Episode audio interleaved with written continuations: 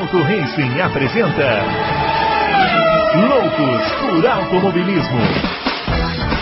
Informações, entrevistas, debates, tudo para você ficar por dentro do mundo do esporte a motor.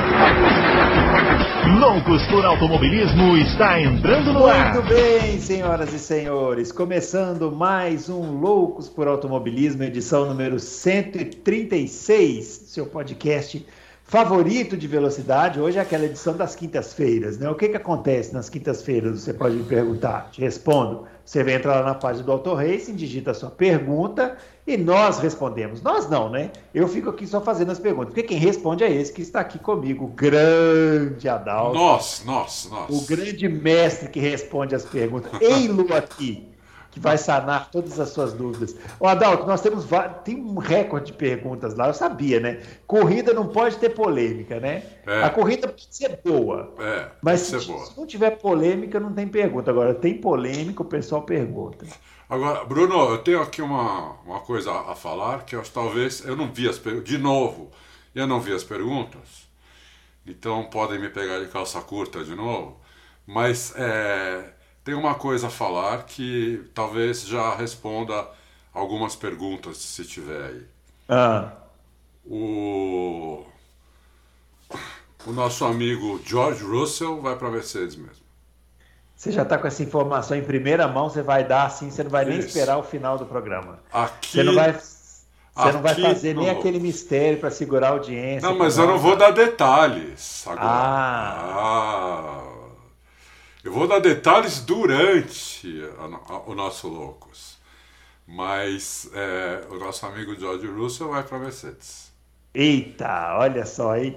É. Eu vou te falar, viu? Não é todo dia que a gente começa o programa assim com uma informação quentíssima, hein? Né? E eu vou te falar que a primeira pergunta já é sobre isso, mas calma. Antes de fazer essa pergunta, é... não se esqueça, né? Os nossos twitters estão aparecendo aqui, ó. O meu arroba BrunoAleixo80, o do Adalto, arroba Adalto Reis, e o do Fábio, que não está aqui hoje, é o arroba CampusFB. Vai no Twitter do Fábio atazanar ele lá também. Não fica atazanando só eu e o Adalto, não. É, né? é, é. É, ele é muito rabugento, precisa que alguém atazane ele também. Né? Agora, e não se esqueça do nosso joinha aqui no vídeo, não se esqueça de se inscrever, balançar lá o sininho, marcar o sininho, entendeu? Para que o nosso trabalho seja mais divulgado e a gente Isso. possa trazer mais coisas aqui para vocês. Quem Isso. sabe o que vem aí no futuro, né? A gente, é, futuro, o futuro a Deus pertence, né? A gente está aqui para tentar coisas novas sempre, desde que vocês ajudem, entendeu? Muito bem, vou começar, né, Adalto? Porque tem muita pergunta. Já vou avisar o seguinte: tem pessoas que fizeram mais de uma pergunta nos programas anteriores. Eu até fui condescendente aqui, mas hoje não vai dar, não. Hoje é uma pergunta por pessoa. Eu vou escolher aqui a que eu achar que está melhor, ou aqui. Vamos, vou fazer uma curadoria aqui, porque senão a gente é, não vai conseguir. Porque não dá 52, tudo. É. né? Vai, porque a ideia é responder todo mundo. Para quem está chegando hoje aqui nesse formato, a ideia é responder todo mundo, mas Precisam ser perguntas curtas, tem muita pergunta longa e precisa ser uma pergunta só. Muito bem, vamos começar, Adalto, com o Matheus Ferreira Celestino. Se o Russell for para a Mercedes, junto com Lewis Hamilton, não é mais se, hein? O Adalto acabou de jogar esta bomba pum, aqui. É, qual dos dois será mais rápido? tá tranquilo isso aí. Será que pode acontecer igual Vettel e Leclerc, quando o Leclerc foi colocado na Ferrari junto com o tetracampeão? Não, não vai acontecer. Não vai acontecer a mesma coisa, porque o Hamilton é muito mais rápido que o Vettel. Mas é, o que vai acontecer realmente não deu bola de cristal é, para saber. Mas. É, vai ser bom, hein, Adalto? Vai ser bom. Vai ser eu já estou ansioso para 2020. Eu já estava ansioso para 2022. É, é, Agora, então, é. já não vejo a hora. Exatamente. Vamos lá. O Davidson Alba gostaria de. pessoal não Eu perdoa, acho que eu sei, é sacanagem. Eu gostaria de uma análise detalhada do onboard da tocada do Lafitte, em comparação com a do Russell, especialmente da última corrida. Eu, eu, eu, eu, se tivesse feito essa análise do Adalto, eu diria, olha, ele vira para a esquerda e para a direita. Ele consegue fazer isso. Não, e o pior é, o pior é, eu devia ter, depois eu devia ter olhado as perguntas, não custava nada eu, eu dar uma uma olhada em três, quatro voltas do, do Latifi, né? Ah, custava sim. Você ia morrer de tédio. Mas eu vou ser honesto, Davidson, somente com o Davidson, que é tá aí com a gente há trocentos anos. Não vi, não, não, não vi. Mas eu prometo que eu vou ver. Agora nós vamos ter, né, até terça-feira que vem, não vai ter corrida esse final de semana de Fórmula 1. Então eu vou ter tempo para entrar lá de novo. E vou ver não só do Latifi, como de alguns outros que eu também não vi. É, cinco horas não dá para ver todo mundo. É, assim, bastante voltas, né? Uma volta, duas não adianta, porque em corrida, né? Você precisa ver o ritmo do cara, né? Então precisa ver mais voltas, né? Então eu, eu prometo que no final de semana eu vou fazer isso. Terça-feira que vem, mesmo é, que não é um, um louco de perguntas, eu vou responder essa. Muito bem. Ó, o doutor Comico, o doutor Comico aí. Beleza, doutor Comico. Hum, melhor, agora melhorou, hein? Aí, ó. Oh, grande doutor Comico. Muito bem. Aí ele estava assistindo uma corrida de 2008. Aí ele é o que assiste a temporada de 2008. Estou gostando desse doutor Comico. Parabéns, viu, doutor? O senhor está tá, tá fazendo certo. Assistam corridas antigas, é o que eu sempre digo. E não pude deixar de reparar como eram os carros daquela época, som, tamanho. Mas uma coisa me chamou muita atenção foi o formato da asa dianteira, bem distinta. Depois de 2009, a asa mudou e se aproxima mais do que é hoje, ficou maior né, a, a é. asa. Gostaria de perguntar os detalhes técnicos dessas asas, porque eles tinham esse formato. Ele colocou as fotos aqui, Adalto. Eu vi. É, não sei se você está vendo, aí. Só aquele, a, a, asa de 2008, os carros tinham a asa, era menorzinha, né? A asa é. dianteira, e tinham uma espécie de um arco em cima. Isso. Que passava em cima do bico, né? Isso. É, Mas, que era feio pra caramba, a gente tem que, a gente tem que dizer, né? É meio feio. Ah, tem uma diferença básica aí, muito importante, muda tudo que é você ver a asa de 2008, ela, ela, ela é em forma de concha, tá vendo? Uhum. E, a asa, e a asa que ele colocou aqui, essa asa aqui é do ano que vem, né? Não, isso aqui é tudo de 2008. Ó. É do, de 2008 também, essa Ferrari? É. Aham, Ferrari e, e, McLaren de 2008. Olha a calotinha ali do lado ali, ó. Uau! É, a Ferrari eu pensei que fosse já a asa do ano que vem. Não, a asa do ano que Não. vem é meio flat, né? Então, não, e ela é menor, tá vendo? Ela, o pneu fica para fora, né? é, não é essa, igual. É. Não, essa, essa asa aqui da Ferrari e da, da, são diferentes porque a da McLaren é em formato de concha e a da Ferrari não. Entendeu? Então elas têm um efeito bem diferente no carro e no resto do carro, né? É, Mas... 2008 foi aquele ano que nós tivemos o auge dos apêndices aerodinâmicos, né? Os carros eram cheios de asinhas, aletas, né? Várias coisas. Tanto que isso foi proibido, tudo para 2009, né? Limpou todo o visual dos carros. É. Não, limpou. Limpou, é, limpou, tiraram aquele, aqueles badulacs aerodinâmicos, né? Então, é, ele pergunta para ele pergunta aqui, né? Qual, qual a diferença dessas duas asas, né? Gostaria de perguntar os detalhes técnicos dessas Não, ele asas. quer saber por que, que essas asas tinham esse formato, com esse arco por cima. É porque, então, porque. Então, a da Ferrari não. Você pode ver que o bico dela ela vai por cima da, uhum. da, da, da, asa superior. A Ferrari ali, você pode ver que os dois carros são como se fossem duas asas dianteiras, né? Sim. A, a da, da McLaren está mais como um suporte, se bem que as duas laterais estão como asa também. E a da Ferrari são duas asas mesmo, é uma asa de dois andares, né? A diferença é o bico da, da Ferrari, que ele se pronuncia para antes, ele começa antes da asa, e o da McLaren não. Porque o da McLaren em formato de concha. Né? E isso aí, doutor Comico, é muito a filosofia aerodinâmica do carro, né? que ela começa aí, onde você, nessas duas fotos que você colocou. A filosofia do carro começa aí. Aí essa, essa asa, esse formato de asa, esse, essa carroceria, esse lateral aqui do carro, que vai determinar o caminho do ar pelo carro inteiro. Né? Então, como são, eram carros, apesar de ser do mesmo regulamento, tinham filosofias diferentes, né? por isso que as, essas asas são tão diferentes uma da outra, e depois foi proibido isso, né? Por isso que não, não é mais assim né? Foi proibida essa parte de cima, que começaram a dizer que isso era uma asa dupla. Então isso aí foi proibido, virou, não pode mais ter essa parte de cima. E, e é isso. Agora, se uma é mais eficiente que a outra, depende do resto do carro, entendeu?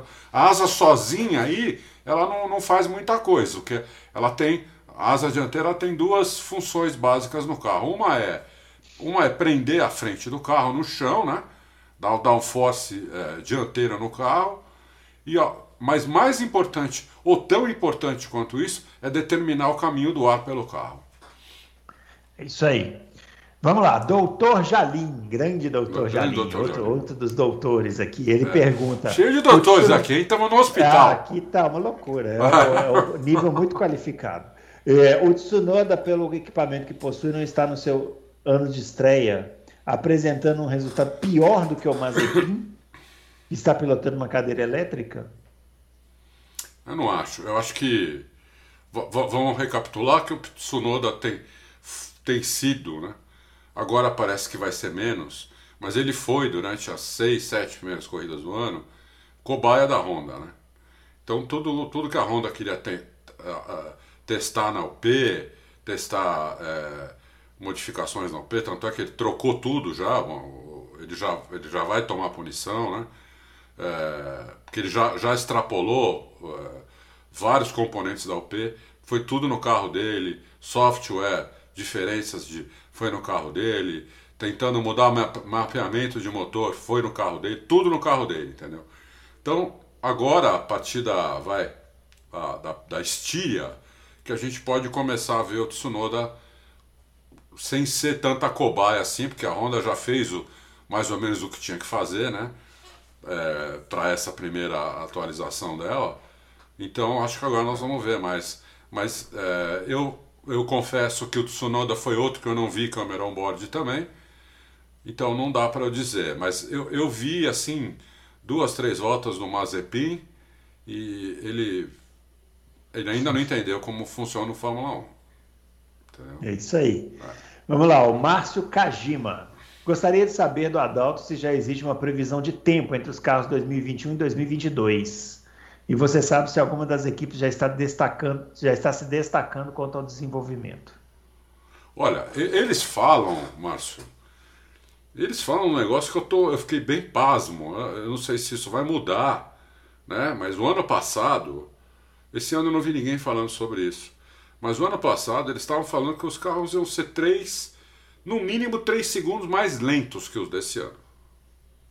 Iam começar a temporada no mínimo 3 segundos mais lentos do que esse ano, se não mais. Porque o carro é completamente novo, né? E eles não têm nenhuma referência.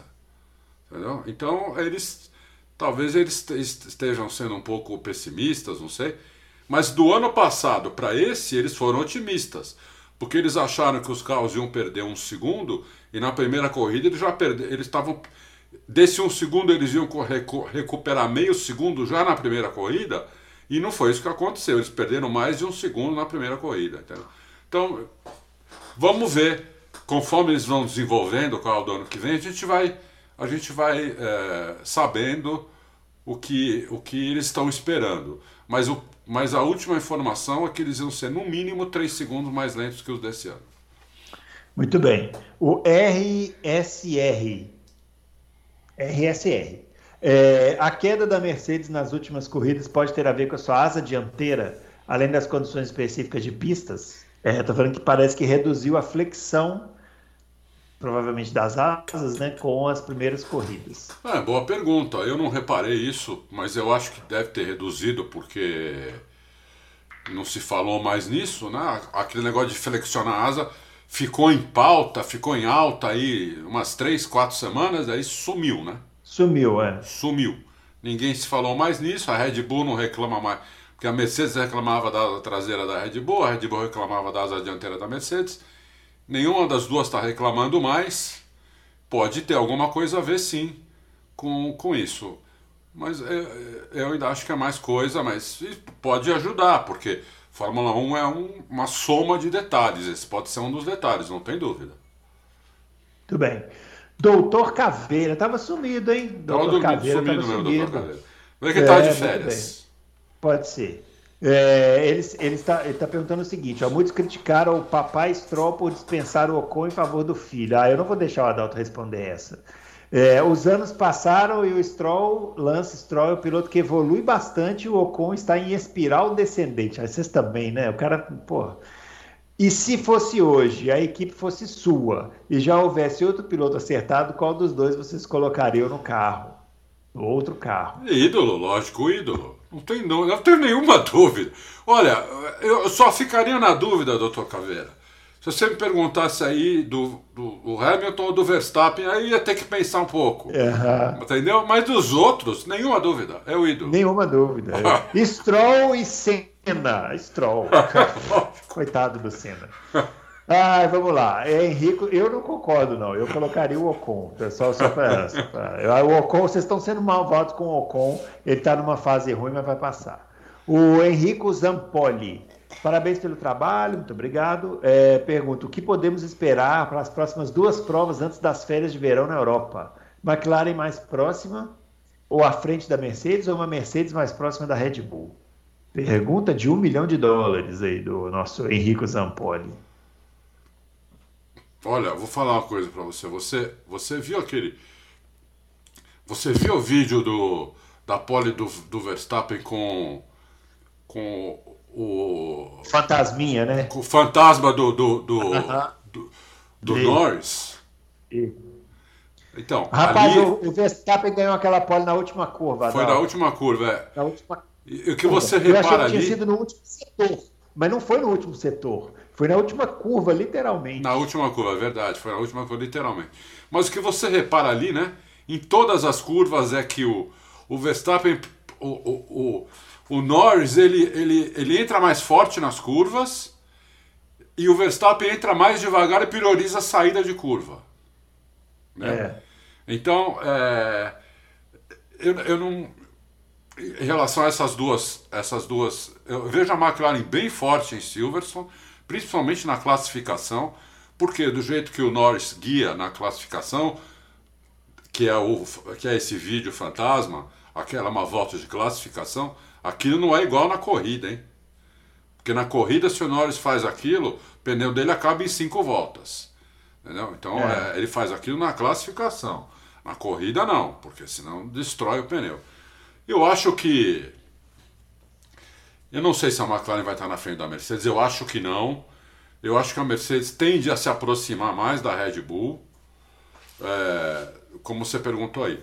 Não sei se é suficiente para ganhar a corrida mas é, eu acho que vamos ter uma disputa mais, muito mais equilibrada do que foi nessas duas na Áustria, que aliás não teve equilíbrio nenhum. Verstappen ganhou com o pé nas costas. Eu acho que, eu acho que na, na Inglaterra nós vamos ter uma corrida mais equilibrada. Tô, tô bem ansioso por essa corrida. Muito bem. André Aires. Vettel era monstro no carro da Red Bull, Ricardo era monstro no carro da Red Bull. Hoje esses dois pilotos estão em outro patamar, com muita dificuldade em outros carros. O carro da Red Bull ajuda o Verstappen? É a pergunta dele. É, é isso, pergunta dele. Tá. Olha, o carro da Red Bull ajuda o Verstappen, né? É, isso aí precisa de uma explicação, né? O Verstappen, ele está na Red Bull desde 2016. Ele entrou em 2015 na Fórmula 1 e no mês de 2016 ele foi para a Red Bull. Um, e ganhou a primeira corrida, ganhou na estreia, né? aí, lá em Barcelona, quando evidentemente ele não ia ganhar, ele ia chegar em terceiro, mas o, o Hamilton e o Rosberg bateram na primeira volta, né? E, e aí ele sobrou para ele, ele já demonstrou uma maturidade boa e demonstrou uma frieza, né? Demonstrou que é um cara implacável e não não deixou o Ricardo, não deu chance pro Ricardo naquela coisa. Eu achei na hora que bateu, não sei você se você lembra, Bruno, eu achei hum. que na hora que bateu, eu falei, pronto, a corrida é do Ricardo. Mas, aí Mas você... ele ganhou com o Raikkonen em segundo, né? O Raikkonen estava colado nele em segundo e não, é. não, não, conseguiu passar. É, de Ferrari, né? É, o Ricardo foi atrás, mais atrás ainda, né? É, é. Então, mas eu achei que o Ricardo ia para cima. Né? Então, é... o carro da Red Bull hoje, você pode dizer que um ajuda o outro, né? Porque a Red Bull tem esse problema no carro de entrada de curva desde 2019. O carro começou o ano assim já, e o Verstappen acostumou a guiar o carro assim, né? Ele acostumou a guiar o carro assim. E os outros pilotos que lá sentam não conseguem guiar o carro como ele. rápido como ele, porque eles perdem o carro na entrada de curva. Quando você perde o carro na entrada de curva, você perde a curva e perde a reta que, que, que tem depois. Então você perde muito tempo, entendeu? Entrada de curva é uma das coisas mais importantes da Fórmula 1. E, então ele, ele, ele conseguiu adaptar a tocada dele ao que o carro pedia, até por isso, e ficou rápido, até por isso a Red Bull não se preocupou tanto em arrumar esse defeito do carro.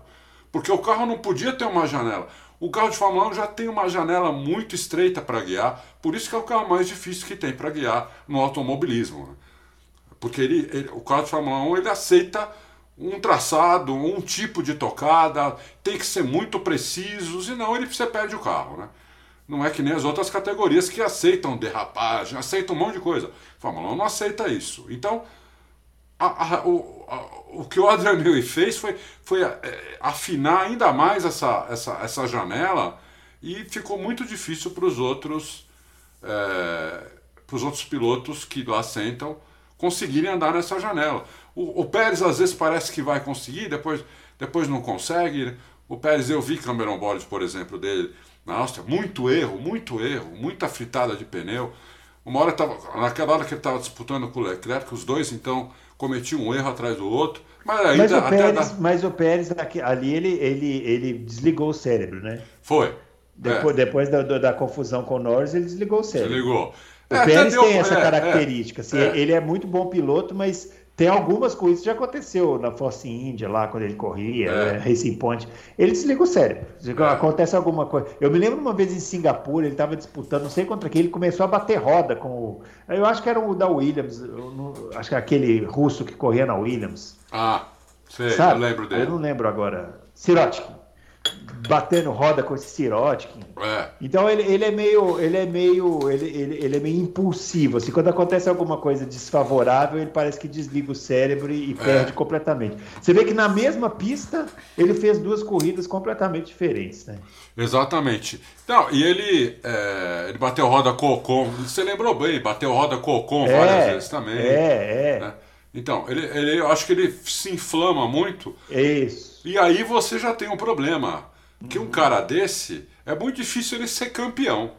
Ah, sim. Né? É, é muito difícil muito ele difícil. ser campeão, mesmo num carro campeão. É. Entendeu? É muito difícil ele ser campeão. Porque se outro piloto for, for mais é, focado, me, menos emotivo, não sei o que, ele, ele vai destruir o Pérez na cabeça, né? Então, é, é isso. É, a pergunta provavelmente será respondida. O carro da Red Bull. Então, André, eu acho que um ajuda o outro aí, entendeu? Eu acho que a, o carro da Red é, Bull está ajudando o Verstappen. Assim como o carro da Mercedes também ajuda o Hamilton Sim. e vice-versa. O ah, Hamilton é. ajuda o carro também. Já, já é. o Ricardo, ele não está conseguindo guiar o carro da maneira monstra que está guiando o, o Norris. Bom, é. é, é assim, vou mandar para você o vídeo, Bruno. Uhum. Porque colocaram aqui, eu não, eu não coloquei, eu vi aqui na, no, no, nos próprios comentários do Auto Racing, acho que colocaram ontem, se não me engano. É, pô, é impressionante, meu. Os dois vão assim, ó. Eles vão assim, ó. Na, a, a, a volta inteira. O, né, o, o, o Norris mergulha na entrada de curva, o é. Verstappen fica um pouquinho quando eles entram na reta, eles fazem a curva, eles também começam a acelerar antes, pula na frente, o Norris chega de novo e assim vai é. até a última curva. Até a última curva. É. Vamos lá. O Braia, deixando os números de lado, se o Verstappen foi campeão com a Red Bull, em uma comparação com o Vettel, Max seria o melhor campeão que a Red Bull já teve? Eu sou suspeito para falar, mas eu, eu não tenho nenhuma dúvida. Eu acho assim, o Max Verstappen ele está numa outra prateleira. Ele está numa ele tá na mesma prateleira do, do Hamilton. Então, eu não tenho nenhuma dúvida. Eu também não. Em comparação, é porque na verdade a Red Bull teria dois campeões só, né? Que ela teve campeão, o Vettel campeão e se o Max for campeão esse ano, né?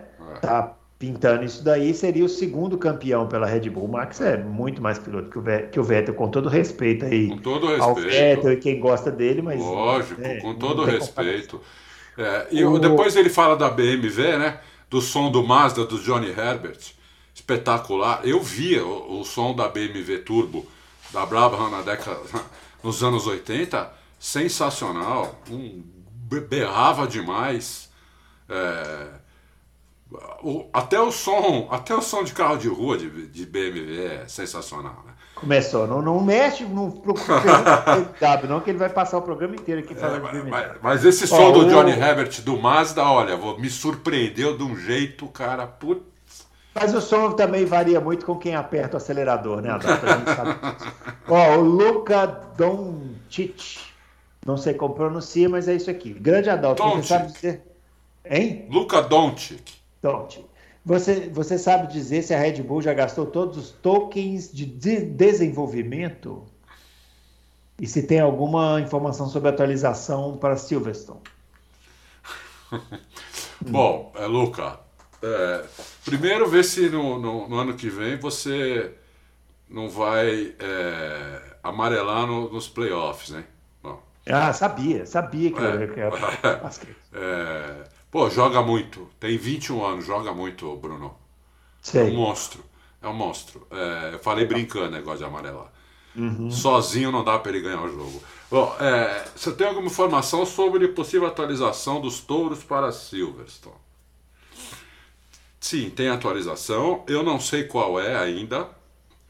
Também, eu, eu, como eu sei que tem atualização na Mercedes um pouquinho melhor, a Mercedes vai vai ter atualização em vários lugares da carroceria do carro. Né? É, e o da, o da. o da. Porque a gente tem que separar né, o pacote. O que acontece? Né? Tem duas coisas em atualização. Você tem um pacote que já está formatado para aquela pista, que já está pronto, já está formatado ele vai no carro para aquela pista. Então, você vai comparar o carro da Áustria com o carro de Silverstone, você vai ver várias mudanças, mas nem todas são atualização. Muitas já estavam prontas para aquela pista. Entendeu? Não é atualização. atualização, o que, que é? É quando você pega, durante o campeonato, você vê o que você pode melhorar no carro, contando com os pacotes que você já tem para cada pista. E aí você atualiza aquele pacote, né? Então eu não sei quais são as atualizações para Silverstone, mas eles têm. É, a Red Bull vai atualizar o carro até o final do ano.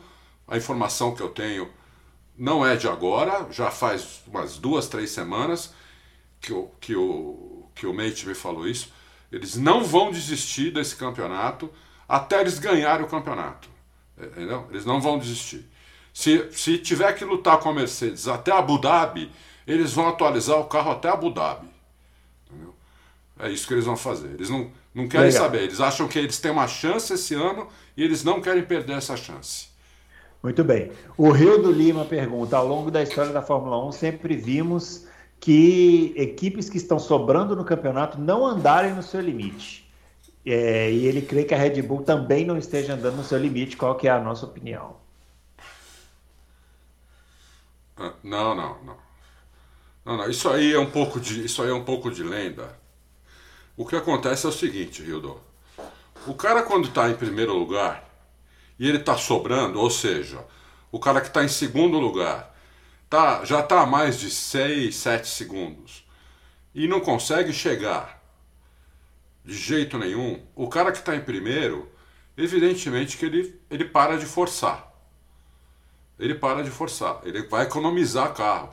Ainda mais numa Fórmula 1 onde você só pode 3 unidades de potência por ano, né? Tem restrição de uma pancada de coisa. Então ele para de forçar. Inclusive, até para se o cara de trás também estiver economizando para tentar dar o bote no final do stint ou no final da corrida ou fazer um overcut, ele, tiver, ele tem sobra para poder responder. Entendeu? Então é isso que acontece. Na verdade, os cara, um piloto é muito difícil você pedir para ele andar devagar, entendeu? Eles andam no limite. É que o limite é muito estreito, né? Você tem um limite que é muito estreito. Então, e talvez ele ande, ande, ande no limite de baixo, vai? É, quando ele está sobrando na frente. para ele ter alguma, alguma sobrinha para se o cara de trás vier atacar. Mas esse negócio de andar devagar, isso aí é lenda, isso aí não. Esquece, isso aí não Mas existe. será que ele está perguntando isso ou ele está perguntando o limite do equipamento durante o ano? Por exemplo, eu já vi o Rubens Barrichello contando que em 2002 a Ferrari andava com tanque cheio, treinava com tanque cheio. Ah, mas aí não até... entregar o ouro pro bandido. Para entregar o ouro pro bandido, mas é que eu entendi que ele está falando isso em corrida, não só em treino. Né? É. é. bom, é. vamos lá. Em, em treino, o... sim. Não, em treino, sim. Em treino eles não, não podem não dar tudo para não entregar o ouro. Mas em, em classificação e corrida, principalmente em classificação, se o cara, se o cara não der tudo na classificação, é que ele chegar no box, os caras têm a telemetria, os caras vão no, no, na orelha dele e perguntam se ele tá louco, entendeu? se ele bebeu, quantos uísques ele bebeu antes de entrar no carro, entendeu? É isso aí. É. João Pedro Marques de Mello. Li em alguns sites de internet que existe a possibilidade do Mick Schumacher assumir um assento na Alfa Romeo em 2022. E com o Giovinazzi em uma fase melhor do que foi no começo, este poderia ser o fim de carreira do Kimi Raikkonen na Fórmula 1? Então, aí eu já, deu, vou, né? aí eu já vou já? começar a dar alguns detalhes sobre o Russell. Ah, vamos lá. O que está acontecendo ali? O Toto Wolff não quer mandar embora o, o o Bottas. Bottas. Fala, você está demitido, muito obrigado, passe bem.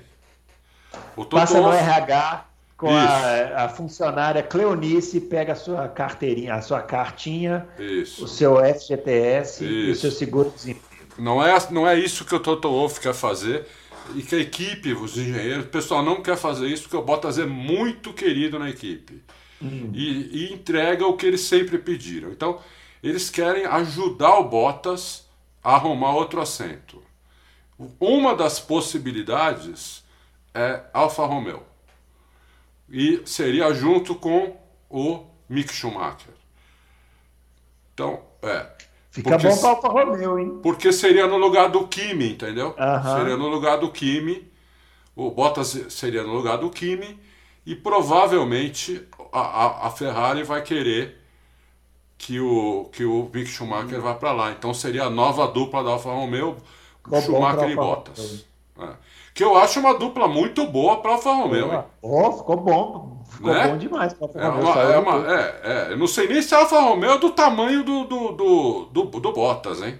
Francamente. Ah, eu, eu acho que seria uma dupla que você colocaria um piloto experiente como Bottas, que não é ruim e lento como o Kimi é. atualmente, né? É. E um piloto jovem aí, promissor, com o Mick Schumacher. Seria assim aquele que a gente chama de dupla perfeita, né? Para uma equipe do tamanho da Alfa Romeo. Isso, e, isso é uma das possibilidades, tá? Tem outras, mas de outras a gente vai falando mas mais para frente. Ao longo do programa nós falaremos. É isso. Não é isso? É isso aí. Muito bem, então aguarde. Ó, o Adriano Aguiar. Se o Russell não for para a Mercedes, já era. Acabou a pergunta por aqui, mas vamos lá. Quem vocês contratariam e por quê? Se ele não fosse, né, Adalto? Vamos Se ele imaginar. não fosse. Não sei porque eu não pensei nisso antes. Eu acho que eu deixava o Bottas lá, entendeu? Eu deixava o Bottas lá, porque que, você começa a pensar quem que pode ser, né? O, o, o, o Verstappen não vai, porque está ganhando na equipe que é, é a mãe dele. Né? É. É, o Leclerc tem contrato a, longo prazo. O, o, Norris também tem contrato a longo prazo. Né? O Ocon não está andando nada. É, o, o, o, Alonso poderia ir, mas está velho, não seria o futuro. Você tem que pensar no futuro, né? Então teria que ser um jovem. Né? O jovem, eu acho que o único que tem disponível e bom é o Russell, não tem outro. Então eu deixaria o Bottas lá se o Russell, por acaso, vai que o Russell, Deus me livre, acontece alguma coisa com ele, entendeu? Eu deixaria o Bottas lá, entendeu? Ó, oh, que praga, hein? É. Ainda bem que praga não pega. Ó, vamos lá. Renato Mercedes. É, Lembro-me quando ainda estava na Renault, o Ricardo soltou uma declaração de que nunca correria em ovais e que, aliás, achava oval uma estupidez. Depois soltou o verbo para cima da equipe de, de imagem de Fórmula 1 dizendo que mostrar replays de acidentes era um absurdo.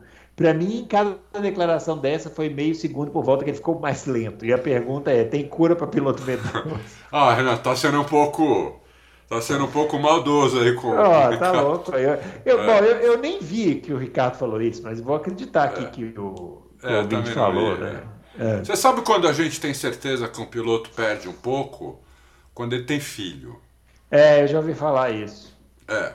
É, essa, esse, esse, daqui duas semanas eu tenho a etapa de Oscarteiro. Você vai ter? Vai ser a primeira que eu, eu vou correr depois do nascimento aqui do meu filho. Então eu, eu vou contar para vocês é. o que é. aconteceu. Dizem até que é instintivamente isso, não é uma coisa que o cara pensa, não, eu tenho filho. Uhum. Parece que é uma coisa instintiva, instintiva. isso mesmo. É. é. Eu acho que o, o, Ricardo não tem medo, não. Eu acho que ele está com é. dificuldade técnica mesmo. É.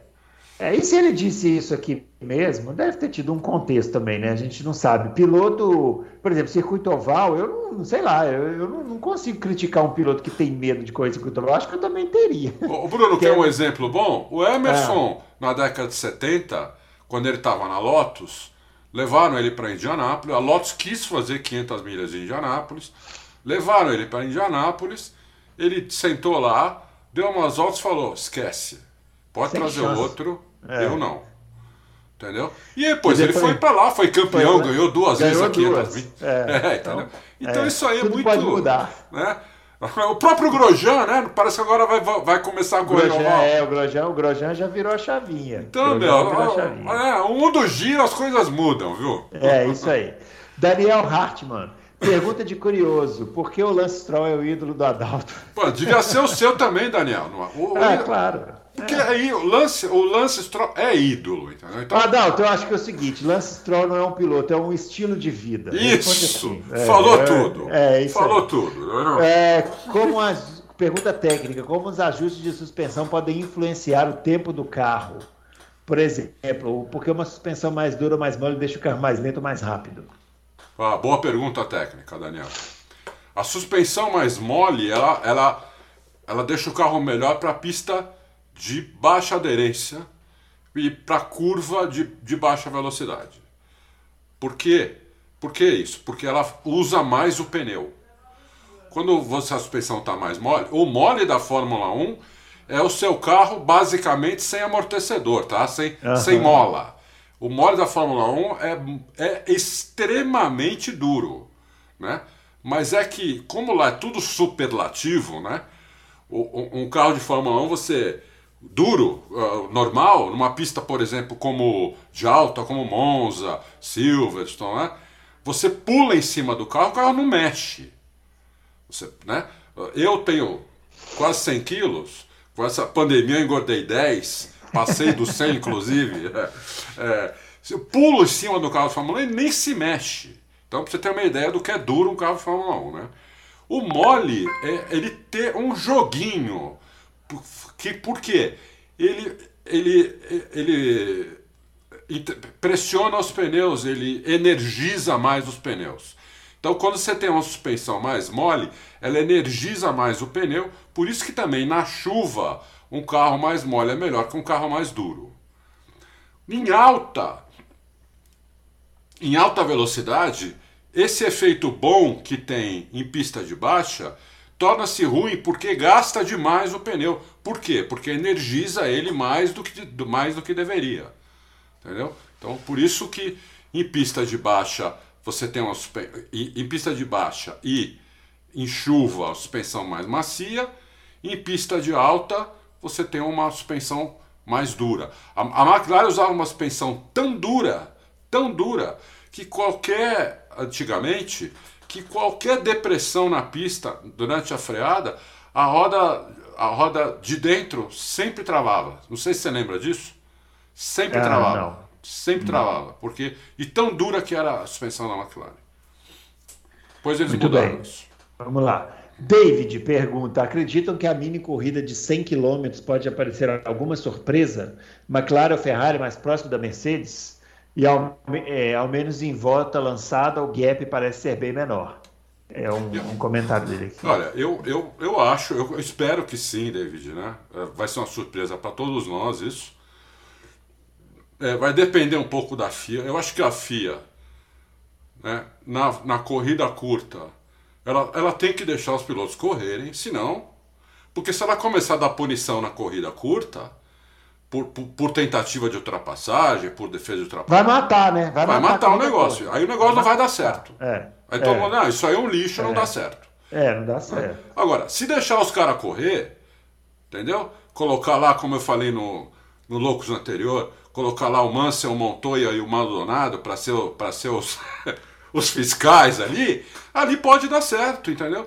Eu acho que pro Leclerc, para os caras que são mais agressivos, e é só 100 quilômetros, eu acho que pode dar certo isso daí. Entendeu? Eu acho que pode dar a certo. A ideia é o seguinte: a FIA quer fazer, a FIA tem que deixar acontecer igual as corridas de Granja Viana, Interlagos Cartódromo, isso, isso. né? Cartódromo de. Deixa o pau comer, pô. Deixa o pau comer. É assim. E tem meia hora. Se você largar em último numa é, corrida é. dessa lá de kart, você tem que sair passando todo mundo do jeito que dá. Isso. Colocando os caras. Entendeu? É assim. É assim que funciona. Eu, é, é, assim que vai funcionar. Agora, se realmente, se começar a dar punição. Porque é o seguinte: essa corrida não pode virar procissão. É. Se ela virar procissão, aí acabou. Acabou. Pra quê? Acabou. É, vai, vai todo mundo dizer que não deu treino, certo. Porque aí o treino é mais emocionante do que a corrida. É. Aí pode deixar o treino oficial né? É. Que tem lá a classificação, né? Isso. E a corrida no domingo formato tradicional. Que vai né? ser na sexta-feira, viu, David e pessoal? É. O treino oficial vai ser no, o treino mesmo, como a gente está acostumado hoje ver sábado, ele vai ser na sexta-feira, em vez de ter TL2, eles só vão ter uma hora para acertar o carro e já vão para a classificação. Vai ser muito legal. Isso também vai ser legal. Porque os ah, carros vão sem acerto, Bruno, para a classificação. Maravilha. É. É isso aí que a gente quer. É. Ó, pergunta do Schlesser Schmidt. E o Bottas fica ou vai? Gosto de pergunta assim, ó. Vai. Parabéns, senhor Schlesser. Perguntas curtas. boa, boa pergunta, Schlesser. É. Vai. A gente só não sabe tá. para onde. Só não sabe para onde, mas que ele vai, ele vai. Ele vai. Muito bem. Santiago, hoje acredito que a Red Bull esteja um pouquinho na frente. Um a dois décimos. O tempo a mais dessa diferença. Vocês acreditam que a pilotagem do Max Pois acredito que em termos de pilotagem o Max hoje é mais rápido que o Hamilton, um ou dois décimos, dando um total de três a quatro décimos no geral. e o outro aqui é, embaixo, é um raciocínio. O, é. o outro aqui embaixo está perguntando, mas com que base você acha que o Max é um décimo mais rápido que o Hamilton? Não, é um raciocínio que faz sentido, né? É. Mas a gente não, não dá, não dá como, não dá para cravar. Por exemplo, é, eu acho que o, o Red Bull eu sempre falei desde o começo: olha o, o, o Pérez e o Bottas. Olha o Pérez e o Bottas, porque ali você vai ver uma diferença maior. Né? A diferença está maior em pró, em pró, em pró é, Pérez, né? mas o Bottas também teve problema em duas corridas, que o, que o Pérez não teve. O Bottas bateu na corrida na, na Imola e é, teve uma outra corrida que erraram ah, em Mônaco. Ele entrou uhum. no box em segundo lugar e, é, e né? acabou a corrida. Acabou a corrida ali. Tiraram é. o segundo lugar dele. Então, eles também estariam muito próximos um do outro. Né? É, só que o Bottas conhece esse carro há muitos anos e o Pérez não. O carro da Red Bull é um pouco mais difícil de guiar no limite do que o carro da Mercedes. A prova disso nós vimos quando o Russell sentou lá, ele andou no limite de cara. De cara. Isso é muito difícil acontecer. Olha o que está acontecendo com todo mundo esse ano. Ricardo, Alonso, todos eles que mudaram de equipe, Vettel, todos eles demorando para acostumar com o carro, e o Russell sentou lá e de cara andou no limite do carro. Né? Então você vê que aí o piloto é diferenciado, né? mas tem, uma, tem essa, essa dificuldade, existe. Né? Você não pode pegar só como exemplo um que conseguiu fazer isso contra 10 que não conseguiram. Né? Os 10 que não conseguiram é o padrão. O que conseguiu está fora do padrão, entendeu? Então eu, eu, o carro da Red Bull é um pouquinho mais rápido. Agora, para a gente ter certeza absoluta, eu no meu achismo, eu acho talvez que o, o Verstappen seja um décimo mais rápido que o Hamilton. Um, mas é um achismo. Para ter a certeza absoluta, precisava pôr os dois no mesmo carro. É isso que eu ia falar. Né? A única maneira de ter uma certeza absoluta de quem é mais rápido é estando os dois no mesmo no carro. No mesmo carro. E de preferência lá na McLaren, nem na Mercedes, nem na Red Bull. Isso. Só que é uma coisa que dificilmente vai acontecer. Muito dificilmente. Então, é, quase então, impossível acontecer. É quase impossível. Então. É é. É. difícil, aí fica sempre no campo das especulações aqui. Fica. Por isso que tem gente que fica chateada é. e tal, mas uma análise de performance, eu, eu acho. acho. razoável imaginar que no momento há uma diferença de um, dois décimos, sim. Lembrando uma coisa, hein? Nós estamos vendo o, o, o, o Verstappen está na curva ascendente da carreira. Isso. O Hamilton ele está no platô da carreira. É, é. Talvez para começar a curva descendente. Para começar a curva descendente. legal o Hamilton renovar o contrato. É. Isso foi legal. Porque é bem provável que ele comece a curva descendente. Aí a gente vai ver o tamanho da capacidade do Hamilton de superar isso aí. Muito e correr com o Russell. Ah, rapaz. Muito bem observado. E, o Bruno, e o Verstappen hoje tem duas coisas que eu nunca vi antes. Ele tem a juventude somada à experiência. Eu nunca vi isso antes. É, mas é porque ele entrou muito jovem. Né? É, ele entrou tão jovem na Fórmula 1 que. Com 17 anos. É, né, que ele tem o quê? 22 anos, né? É, 20, acho que, sei 22 lá. 22 ou 23 e já tem sete temporadas na Fórmula 1. É, é loucura, mas é isso. Né? Antigamente, que entrava com 21, 22 anos isso. da Fórmula 1, a gente achava um assombro. Já né? achava Nossa, um assombro, é. O Senna acho que não entrou com 23? Ah, não sei, mas o Senna, o Senna acho que entrou com 25 até, ele, ele era mais velho. É. O, eu me lembro que o Barrichello entrou com 20, 21, e era assim, um assombro. Né? É, é, é. Nossa, olha só esse piloto. Não, peraí, mas... você tem razão. O Senna entrou com 24, porque o Senna é de 60, ele é dois anos mais velho que eu, ele é de 60, e ele entrou em 84 na, na Toleman. Ele entrou com 24 anos. É verdade. Eu ia falar isso porque eu lembro que ele morreu com 34 e ele ficou 10 anos, né? Então, é, é, é. Muito bem, ó. Marcelo BP. Ele, a primeira pergunta dele é sobre as câmeras on-board e tal. A gente já falou bastante sobre isso, eu vou fazer a segunda. A diferença na melhor saída de curva da UP Honda frente à Mercedes se deve à turbina, que enche o ICE mais rápido, a um melhor despejo da potência elétrica e início de aceleração, ou a ambos? Então, boa pergunta do Marcelo, né? Boa pergunta do Marcelo.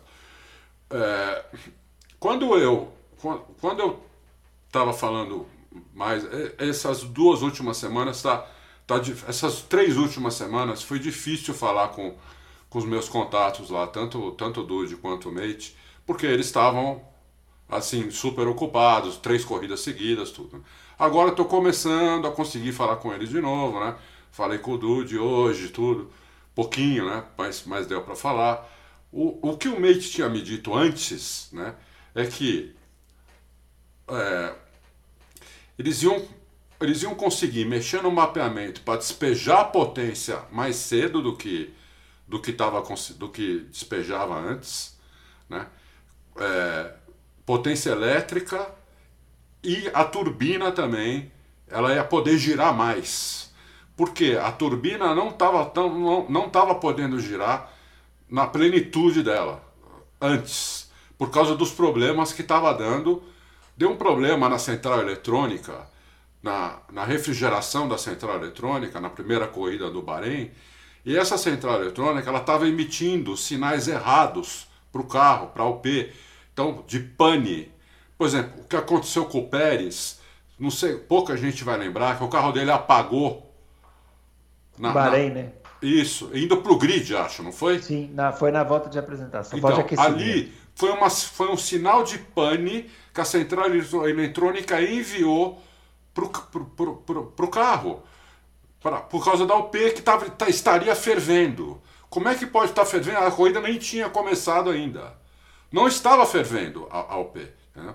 Só que ela emitiu esse sinal e desligou o carro.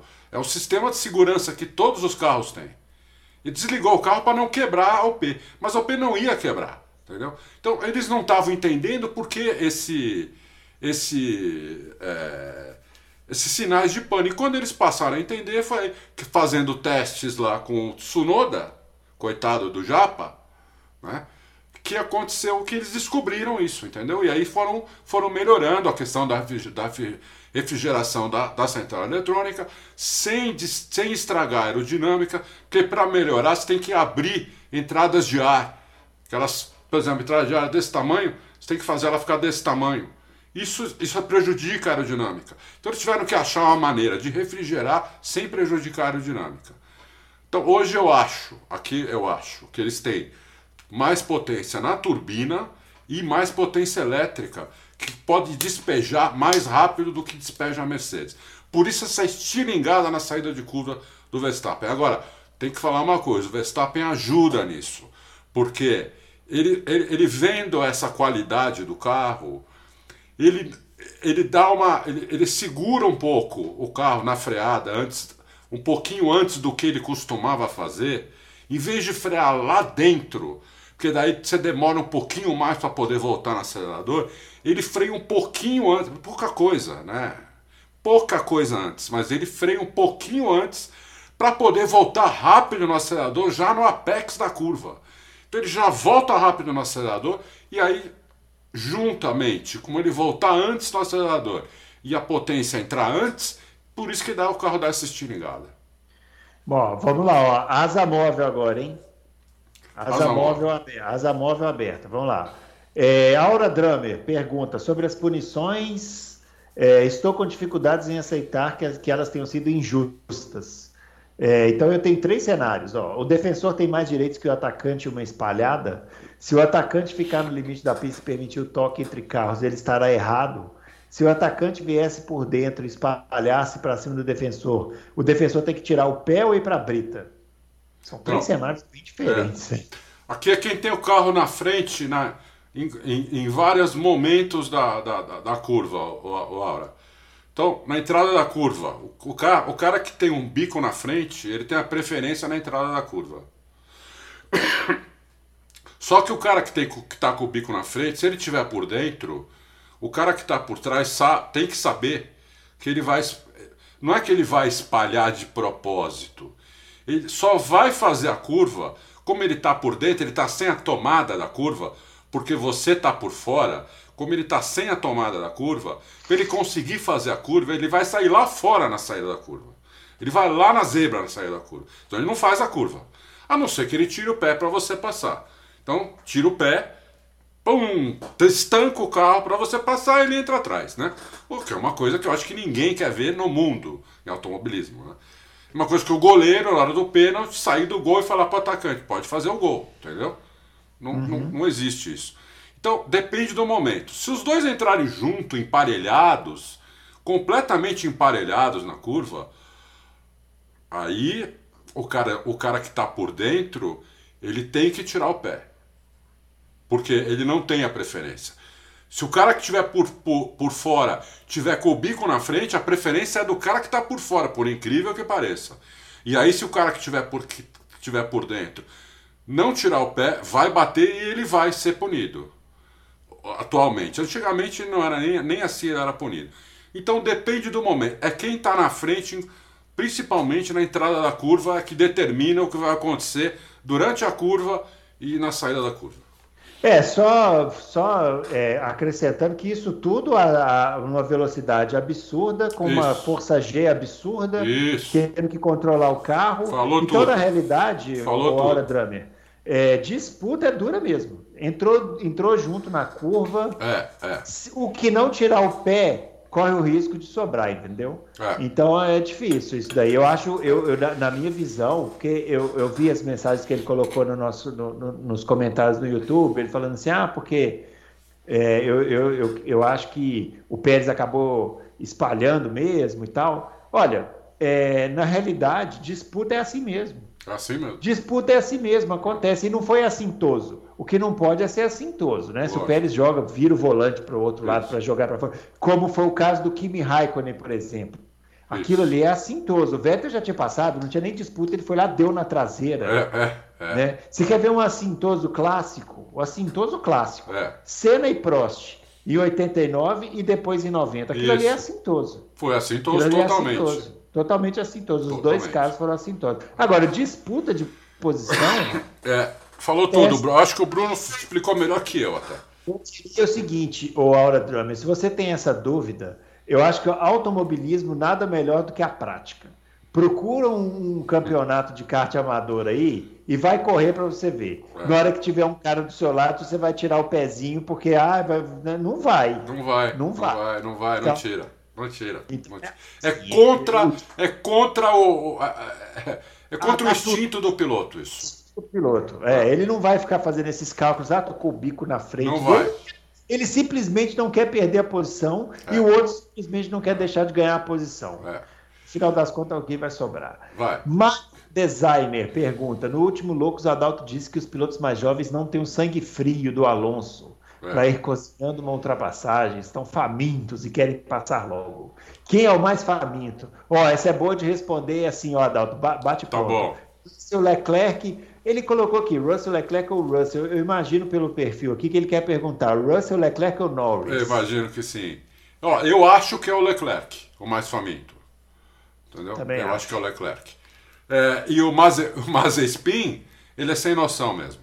Sem noção mesmo, é. é. Vamos lá, Danilo Lopes. É... Ah, tá aqui o vídeo, ó. Foi o Dan José. colocou aqui, ó. Olha o vídeo que eu te falei. Se a gente recebeu esse vídeo no Twitter, acho que de umas 30 ou 40 pessoas. É, esse vídeo é espetacular, pô. É, é espetacular. O Danilo Lopes, vez ou outra apareço, não consigo mais devido ao trabalho, lá duas perguntas, pode escolher uma. É, deixa eu ver. Ah, não, não, vou escolher a primeira. Existe a possibilidade de novo contrato do Norris ter uma cláusula que o permita sair para uma equipe de ponta? Ferrari, Mercedes ou Red Bull? Ou essa peculiaridade foi pensada somente pelos empresários do Verstappen? Então, não sei, ô, ô Danilo. É, todo contrato, uma coisa que precisa ficar clara para todo mundo, né? A gente fala que piloto tem contrato, esse tem contrato. Todos esses contratos têm cláusula de saída. Todos. E quando se, se tiver algum contrato desses que não tem a cláusula de saída e o piloto queira sair, ele vai com o advogado dele na justiça e ele consegue sair, porque é, é, eles colocam lá, eles dizem que o contrato é leonino, entendeu? Porque todo Sim. contrato, tanto para um lado quanto para outro, não é só para o piloto. A equipe também pode decidir que não quer mais o piloto, apesar de ter um contrato mais longo com ele. Então, tem cláusula de saída em todos os contratos. A gente não sabe quais são. A gente tem, tem, tem, uma, tem uma noção, né? Que é por desempenho, que é por, por número de pontos marcados, que é por número de pontos marcados em relação ao companheiro de equipe. A gente tem, tem, pode haver um, uma variedade de cláusulas de saída, mas todos têm, contra, todos têm cláusula de saída. Se não tiver, o piloto ou a equipe na justiça conseguem colocar uma, uma cláusula de saída entendeu? Muito é bem. Uh, Siegfried, amigos, ao meu ver, tem que cumprir o regulamento, aquela coisa das punições. Se diz que tem que dar espaço para o concorrente do lado de fora da curva, tem que ser cumprido de ponto final. E não é impossível, tem que tirar o pé? Onde que tem que tirar bem, o pé? Tira, faz parte. Se o concorrente chegou ao seu lado, é mérito dele, vai passar? Não, o, o, o Siegfried, você falar isso sentado aí no seu, no seu sofá, é fácil. É. É. Entendeu? Eu quero ver você falar isso sentado num carro a 300 por hora, freando, freando, virando o volante com outro cara no seu cangote, de um lado ou do outro. O que, que, você vai pensar nessa hora, entendeu? Não, sabe uma coisa que eu lembrei também? Quem está por dentro, dependendo da manobra, se ele vem muito para dentro para dar muito espaço, na hora que ele dá no acelerador, ele pode rodar. Lógico. O Vettel do ano passado, é, quando o Hamilton passou ele no Bahrein, não sei se você lembra, o Hamilton rodou. deu ele por fora, ele rodou. Ele rodou. Que ele foi dar o espaço, ele girou o volante demais, acelerou, patinou e rodou. Patinou então, e rodou. Então, pode acontecer. Ó, talvez aí você vai ter alguém que vai falar, pô, por que, que o Alonso não fez isso? Né? O Alonso, primeiro que o Alonso ali, ele estava disputando com, com o Norris, que é um cara inexperiente, e o Alonso é muito experiente, tem muita cabeça. O Alonso guia o carro quase igual a gente, olha, assiste a, a televisão no sofá, né? Porque é um cara de cabeça muito, muito boa, e ele é muito inteligente, ele tem muita experiência, ele conhece tanto o carro que ele realmente ele ficou induzindo o Russell ao erro o tempo inteiro, né? Então tô, muita gente que deve ter F1 TV não precisa acreditar no que eu estou falando, é só você ir lá no F1 TV, coloca, vai lá, coloca na câmera on-board do Alonso na volta, não lembro agora que volta que foi. Ah, é, mas era o finalzinho da corrida. Mas foi no final da corrida assiste as últimas 20 voltas na câmera on-board do Alonso, você vai ver o que eu estou falando, entendeu? Não precisa acreditar em mim. O Alonso ele, ele já sabia que o Norris, que o, que o, que o, ou já esperava que o Russell fosse espalhar em tudo quanto é saída de curva, espalhar, entre aspas, ele tinha que contornar a curva quando ele estava por dentro, então ele tentava induzir o Russell ao erro. Uma das maneiras é você tirar a tomada do cara. Você colocando seu carro por fora na entrada da curva, você tira a tomada do cara que está por dentro e acontece isso que o Bruno falou. O cara fica uhum. sem a tomada de curva, ele tem que frear com muita força e voltar muito rápido no acelerador e ele pode perder a traseira. Então ele tem que esperar um pouco para voltar no acelerador. Esse pouco que ele espera, o cara que está por trás já freou, já fez por dentro aqui, já deu um X por trás dele. Entendeu? É isso. É isso.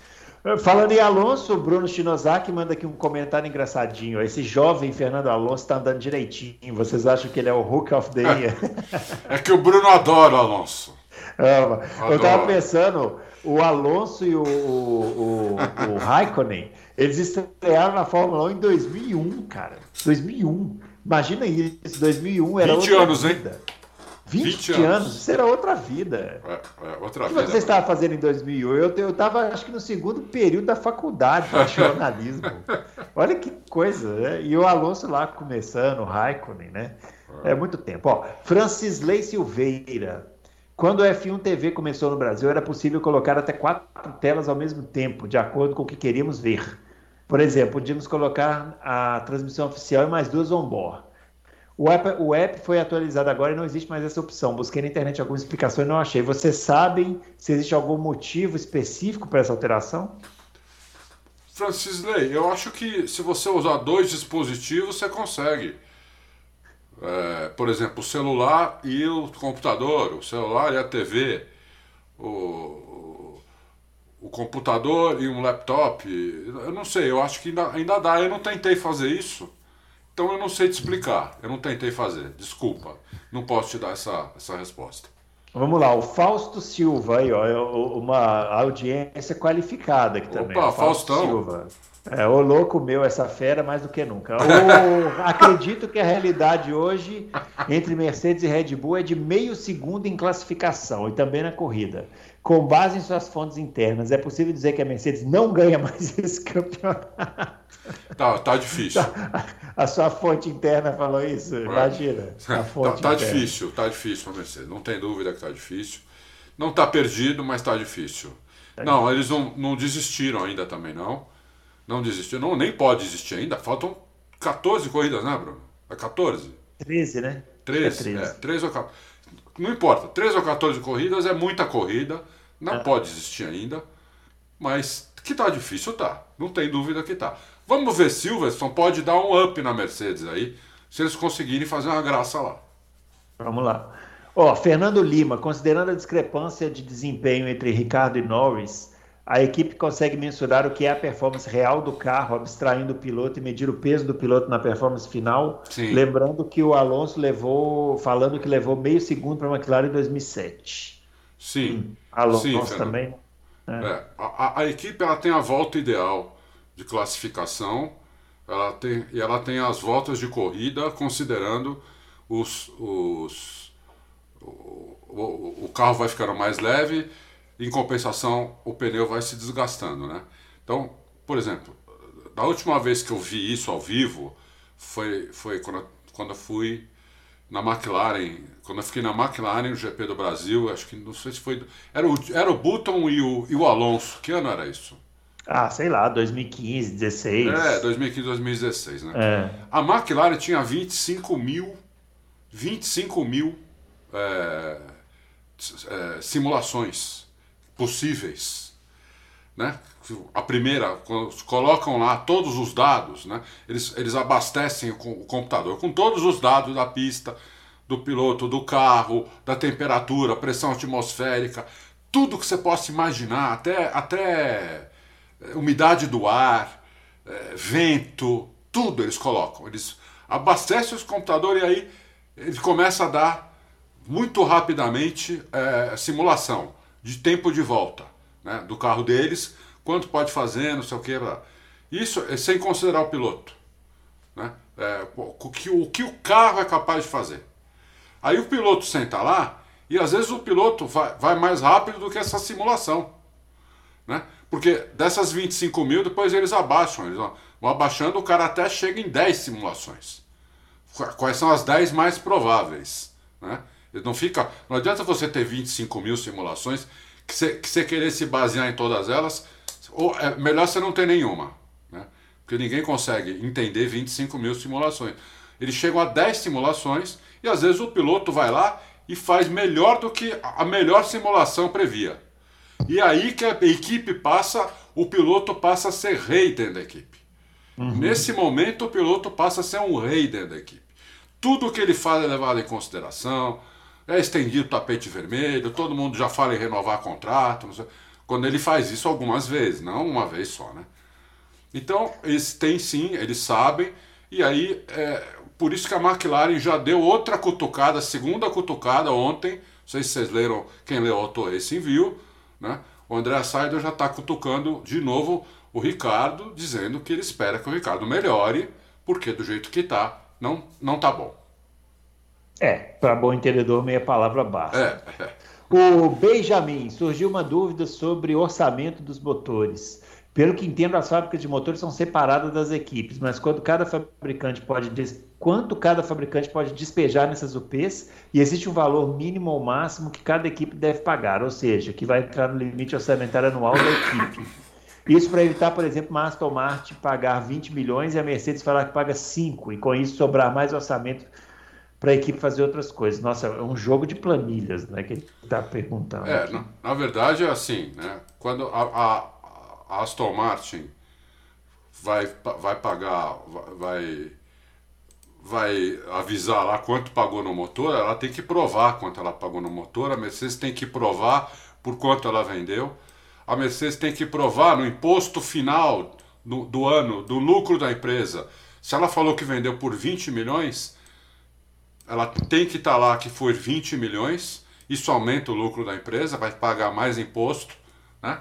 Então tudo isso, Benjamin, tem que ser provado pelas duas partes, não só, porque aí você fala, ah, então eles fazem um recibo, é, um recibo de qualquer valor, né? Nunca se esqueça que esse recibo de qualquer valor tem que ser usado no final para ver o lucro da empresa ou o prejuízo. Que ela vai pagar imposto sobre isso, entendeu? Uhum. Então, é, não é tão fácil quanto parece, não. Vamos lá, Júlia pergunta: a evolução do Norris tem sido constante desde 2019 ficou mais evidente agora devido à comparação direta com o Ricardo ou foi um caso de casamento com o carro da McLaren depois do corte no assoalho? Não sei, o, o próprio Norris falou que ele aprendeu muito com, com o Sainz, principalmente o acerto do carro, né? com a tocada do Sainz. O Norris tinha uma tocada mais suja do que tem hoje, né? Se você. Outro, é outro caso de F1 TV aí, que eu estou respondendo muito baseado nisso. A tocada do. Até falei no último logo, a tocada do Sainz é absolutamente limpa e a do Norris está muito mais limpa do que era. Né? Então, é, eu acho que o, o Norris é um, é, um, é um exemplo de evolução e, evidentemente, que ele casou com o carro da McLaren mas é um carro que o feedback do ano passado foi dele e do Sainz. Como ele estava também refinando a tocada dele com o Sainz, eles davam muito feedback igual para a McLaren, né? Então esse carro aí, esse carro da McLaren desse ano, tem o feedback do, do Norris. Isso ajuda ele e não ajuda o Ricardo, entendeu? É, é isso. Então é. tem, acho que, mérito das duas coisas. O Norris melhorou a tocada dele e está casando com, com o carro da McLaren, que, que foi feito com o feedback dele. Jonathan F1, Hamilton só tem esses sete títulos graças ao domínio absoluto da UP, que era tão potente que tinha que tirar alguns cavalos para não dar na cara o quão dominante era. Aí fica fácil tantos títulos e poles. É, que observação, que ele é um bom piloto, não tenho dúvidas. Ah, que bom que, né, que, que ele bom reconhece que, que ele é um bom piloto. É, é bom, é. legal. É, já é um, já é alguma coisa. É. Ah, vamos lá. Vamos lá. O Dan, não, não vou nem, né? Porque não precisa é. comentar, né? O Dan José, nas 5 horas de câmera on-board que você passou maratonando, Adalto, você gostou da tocada de algum piloto do meio do grid para trás que pode fazer bonito indo para alguma equipe maior? É, e quem te surpreendeu positivamente ou negativamente? Resposta curta, Adalto. Tá bom. Negativamente me, me surpreendeu o, o italiano lá, o Giovinazzi. Bom, é, o Mazepin não entende o carro, né? É, mas também eu vi duas, três voltas só e vi que ele não entende o carro. É, positivamente lá atrás, o Russell, apesar de que eu ainda não entendi, eu ainda não entendi se o, se o carro é que pede a saída de frente ou se ele gosta daquilo. Eu não entendi como ele faz o carro andar tão bem com aquele tipo de tocado. Ainda vou acabar entendendo, mas é positivo, porque ele está andando bem pra caramba. É... Quem mais que anda atrás? Ó, vocês vão dar risada, né? É, o ídolo melhorou demais, muito. O ídolo melhorou muito, muito, muito. É, tem uma evolução, agora sem sacanagem, sem brincadeira, a evolução dele é muito grande. Por isso que ele está andando ali com o Vettel, porque ele era um cara que quando entrou na Fórmula 1, é, aqui, no, aqui em Interlagos, quando ele estava com o Felipe Massa, a diferença era brutal, né? Ele também não entendia o carro. Eu achava que ele nunca ia entender. Ele tem, hoje ele entende o carro, é, ele anda bem, ele comete pouco erro, não é um, um, avião, evidente que não, mas ele se tornou um piloto de Fórmula 1 razoável. Uma boa evolução. E negativamente mesmo foi o Mazepin, o, dos, do, dos, dos novos, né, que ele está falando.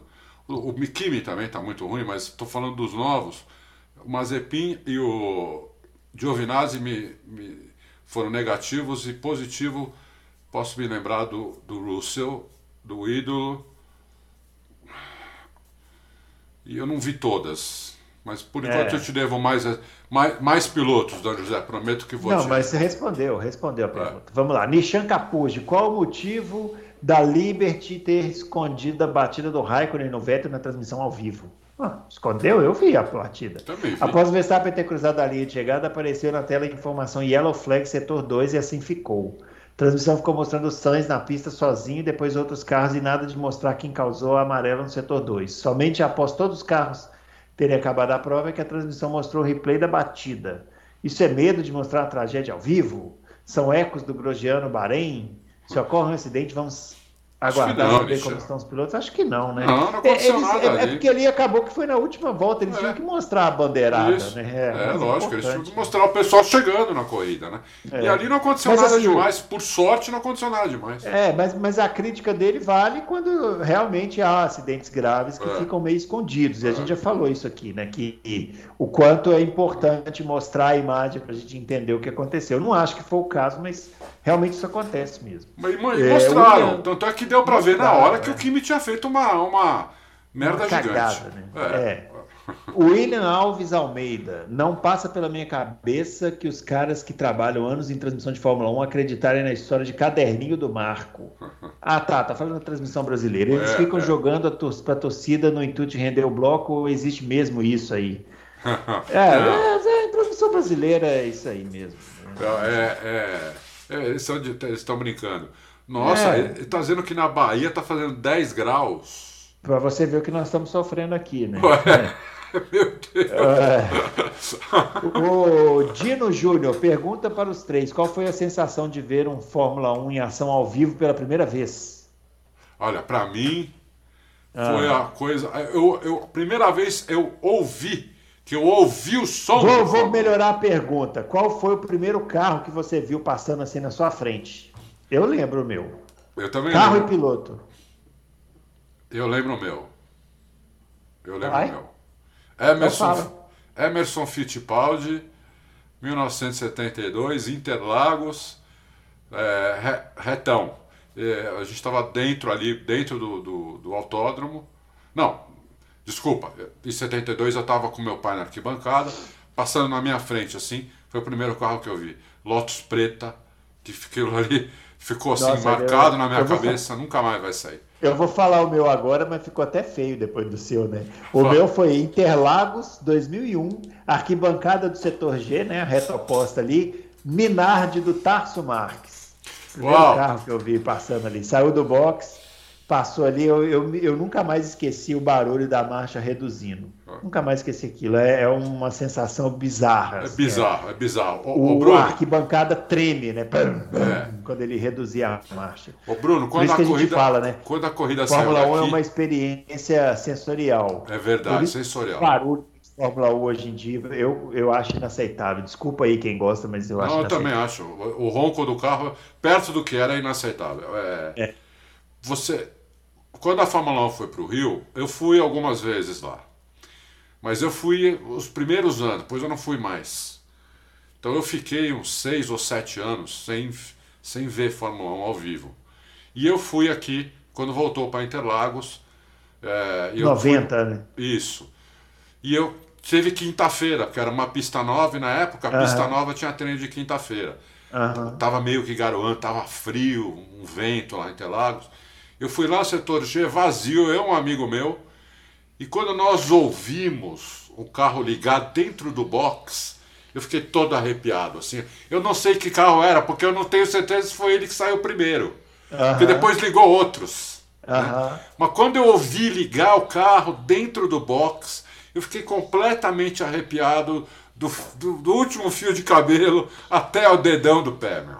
Eu já vi gente que vai a primeira vez em Interlagos, na hora que passa o primeiro carro, a pessoa chora. Eu já vi isso. Já, já. E aquele, Já aquele Lamborghini V12, acho que era Larousse, quando eu reduzi a marcha aquilo, no final da reta oposta, ah, vai, vai, vai, vai para aquele lugar. Você desmaiava ali. É, é. Porra.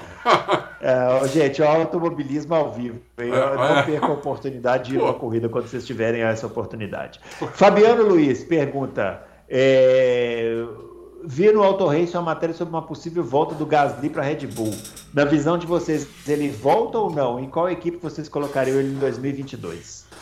Boa pergunta, Fabiano. O, Ga- o Gasly está mostrando que é um piloto bom.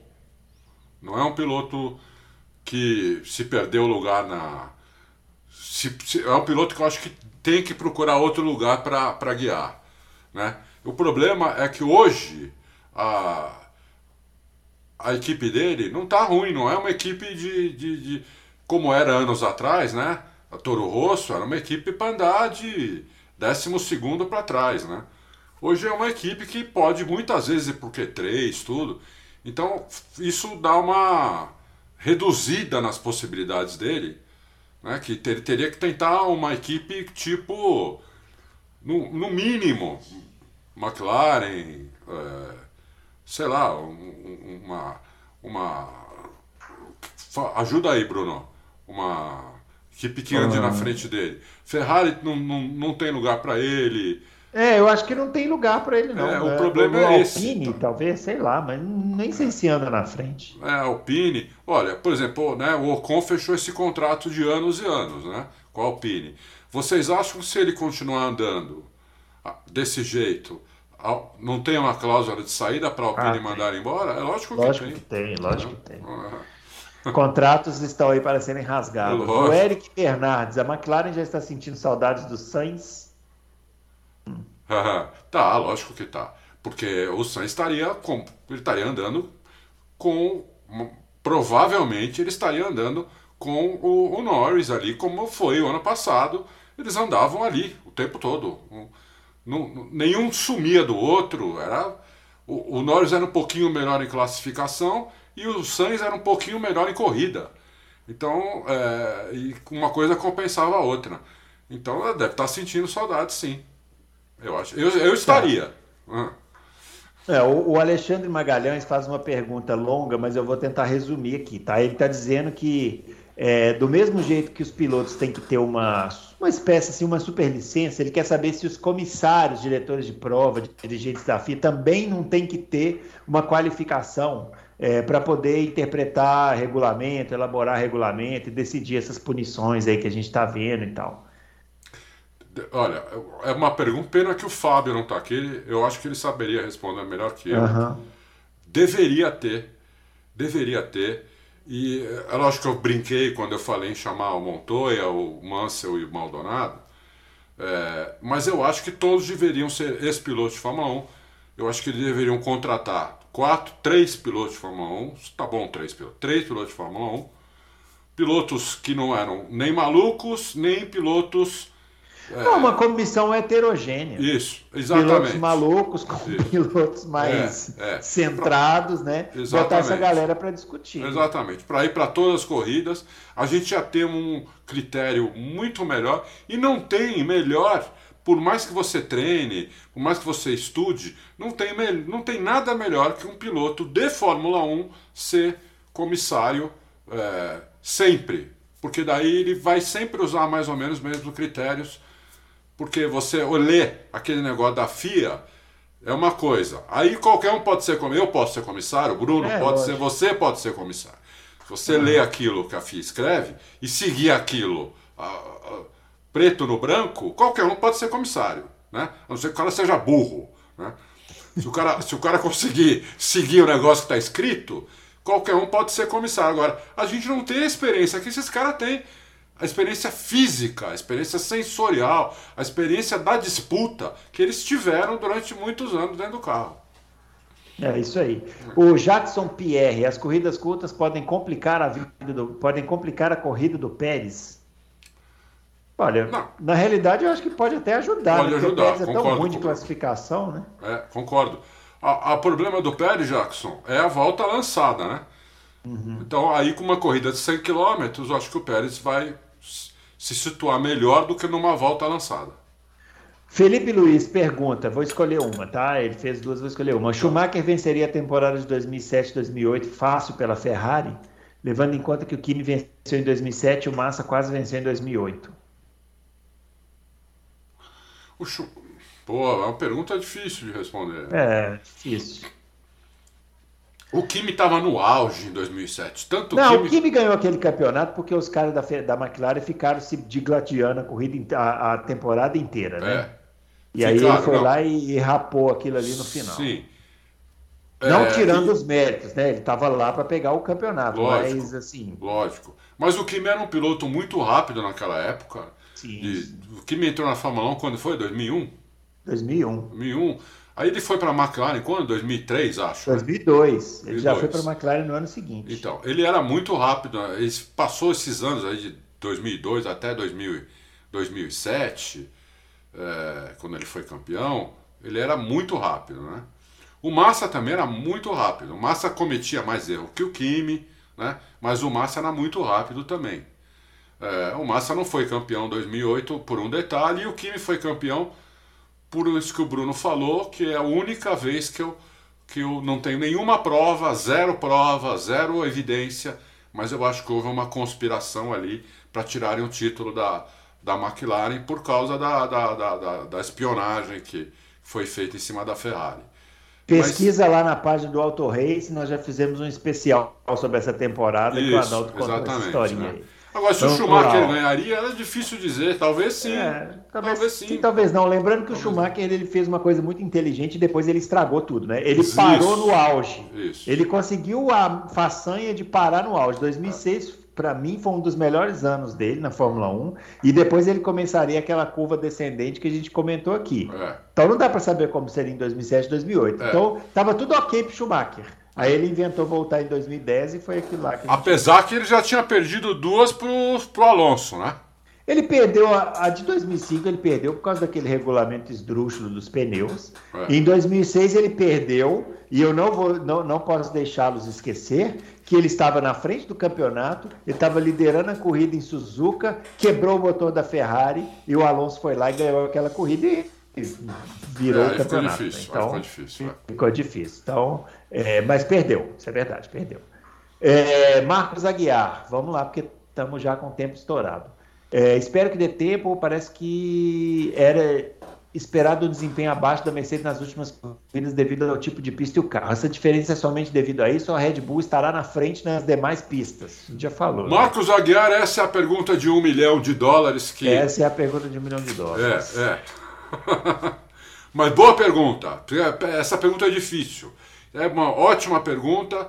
Eu acho que a, a Mercedes tem condição de reagir, não sei até que ponto. Não sei se reagir para ganhar a corrida. Mas essa diferença que foi na, na Áustria, eu acho que não vai ser mais, não. José Antônio Vieira não quer perguntar nada, só falar que o melhor comentarista de Fórmula 1 é Adalto Silva. Pô, muito obrigado, José Antônio. Muito obrigado mesmo. Mentira, não é todo dia, é, não, que a gente ver um negócio desse aqui de uma pessoa que, você, que eu não conheço, mas muito obrigado. Muito bem, Fábio, eu discordo, só, só para deixar isso, só deixar registrado.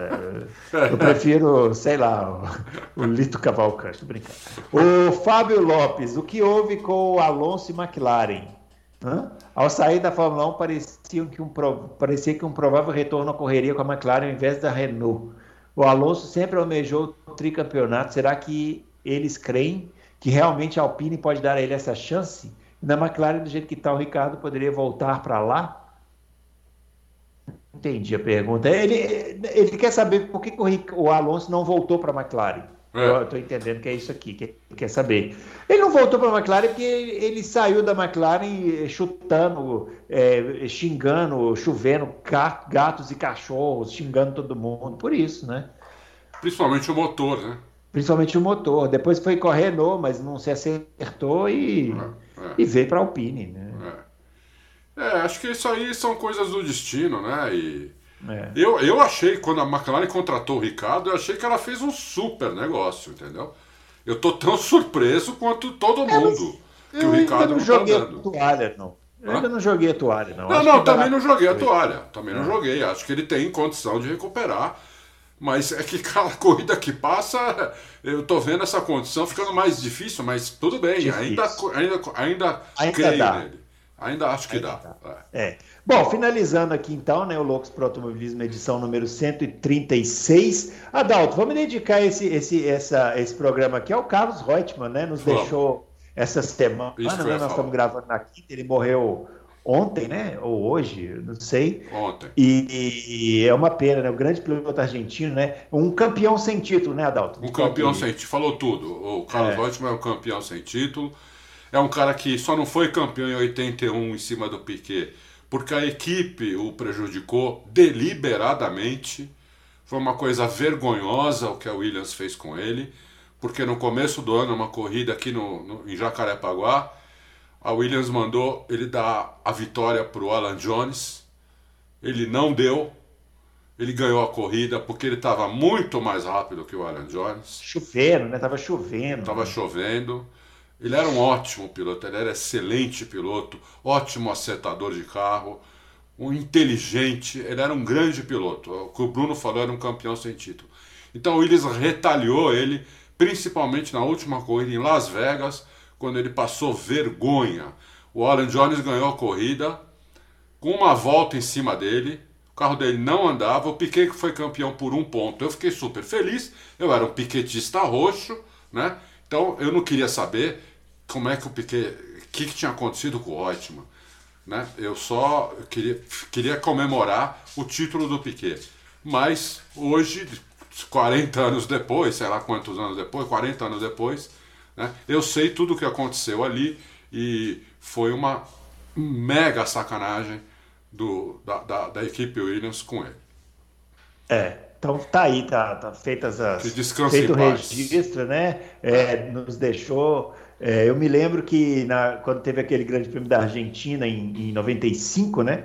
A Ferrari fez uma ação lá, colocou ele para andar no carro daquela temporada, ele deu umas voltas na pista, a torcida foi ao delírio, né? Foi ao delírio. Um grande ídolo, né, na, na, na, do automobilismo argentino, e embora não tenha sido campeão, é, conquistou lá o, o, argentino, que é muito apaixonado, né? principalmente muito, por automobilismo. Então, muito, muito. É, é um Tanto... grande nome. Depois, depois foi para a política, né? Foi é. para a política, foi governador lá, senador. Senador, governador. É, é um cara muito ativo, né? E, e, e, depois desse ano aí que o Adalto citou, ele, ele desistiu, né? Saiu da Fórmula 1, foi fazer outras coisas isso, e tal. Isso. Mas um, um, realmente um nome histórico aí que nos deixou essa semana. Então, a gente dedica esse Loucos para o Automobilismo número 136 ao grande Carlos Reutemann, não é, é isso? isso aí. É isso aí, a gente volta na semana que vem com mais um Loucos para Automobilismo. Para você, um grande abraço. Não se esqueça do joinha, não se esqueça de se inscrever no canal, tocar lá o sininho e divulgar o nosso trabalho para todo mundo aí que você sabe que gosta de corrida, beleza? Grande abraço para você e até a próxima semana com mais Loucos para Automobilismo.